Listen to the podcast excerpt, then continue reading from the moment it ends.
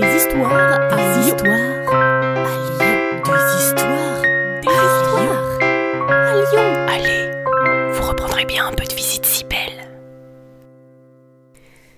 Madame de Servian, née Catherine Mazenot, était une lyonnaise bourgeoise du XVIIIe siècle et riche propriétaire. Un jour d'automne 1711, elle avait un peu traîné à faire son bagage pour les quelques jours qu'elle prévoyait de passer sur ses terres à la ferme de la Pardieu. Elle partit donc en dernière minute et entra dans son carrosse qui passa in extremis juste avant la fermeture des portes de la ville. Elle avait oublié que la vogue de Bron, la fête foraine de Bron, avait commencé ce même jour. Ce genre d'occupation populaire ne la concernait habituellement pas. Son carrosse passa la porte au milieu du pont de la Guillotière quand elle vit en face d'elle des centaines, peut-être des milliers de gens du peuple se ruer vers elle. Ils revenaient en trombe de la vogue, enjoués par la fête et l'alcool. Aucun n'avait vu l'heure passer. Or, pour rien au monde, il n'aurait voulu rester à l'extérieur de la ville pour la nuit. Madame de Servian, très pieuse, s'en remit à Dieu. Elle pria le Seigneur pour que le peuple se raisonne et ralentisse. Mais sans pitié, tous se ruèrent vers la porte, renversant le carrosse sur leur passage. Les roues et les chevaux en travers de la route bloquée, la circulation. L'agitation de la foule n'était pas maîtrisable. Malgré les prières incessantes de Madame de Servian, la foule continuait à se bousculer, à se marcher dessus. Nombre furent écrasés, d'autres furent propulsés par-delà la balustrade de l'étroit pont, avalés par les eaux tumultueuses.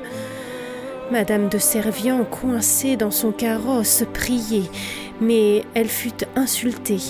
Alors, charogne, viens-tu goûter la canaille? Elle pardonna vite, dans sa grande piété, la réaction de cet homme sans le sou.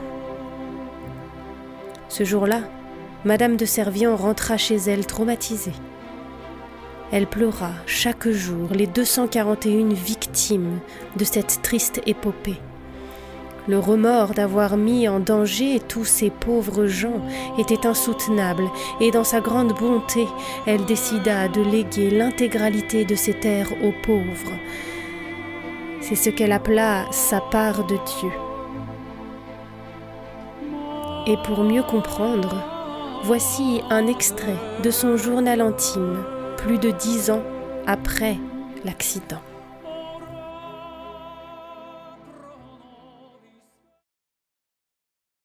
Cher journal, à toi seul je peux raconter mon plan sans peur d'être jugé. Tu te souviens de l'accident vécu sur le pont de la Guillotière? J'entends encore aujourd'hui résonner la voix de ce gueux qui m'insulte et cela me hérisse. Depuis le décès de mon mari, je me pose la question de mon héritage, puisque je n'ai pas d'enfants, euh, je et ma belle famille, je voudrais surtout que rien, absolument rien ne leur revienne, eh bien, j'ai trouvé la solution. Je vais donner l'intégralité de mes terres aux pauvres. Non pas que je les tienne, non pas que je les tienne particulièrement haut dans mon cœur, hein, mais ainsi je ne donne rien à mon beau-père et en plus je vais négocier d'autres petites choses euh, avec les autorités. Je vais négocier une rente viagère de 6000 livres par an, 600 messes pour le salut de mon âme. Oui, c'est important.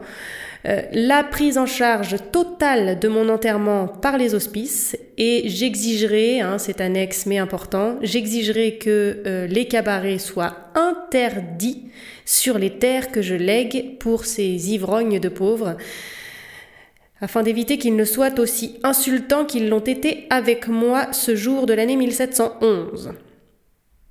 Ainsi, les Lyonnais se souviendront de moi comme une femme charitable, mon âme reposera en paix, et, peut-être laisserai-je mon empreinte à Lyon. Peut-être qu'un jour des rues seront nommées par Dieu, Catherine Mazenot ou Catherine de Servian. Hein. Ce serait une grande fierté.